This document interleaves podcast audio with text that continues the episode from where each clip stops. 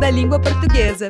Em 19 de setembro de 2021, foi celebrado o centenário do pernambucano Paulo Freire, um dos principais nomes da educação brasileira. Criador de um método de alfabetização de adultos que levava em conta a realidade social e a experiência de vida das pessoas, Freire, que também foi filósofo e pedagogo, é o patrono da educação brasileira desde 2012.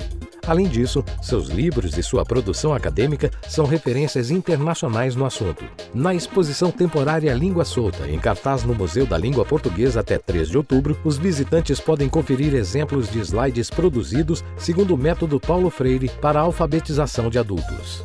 A projeção acontece em diálogo com obras dos artistas Jonatas de Andrade e Leonilson, que também usam o alfabeto como ideia central.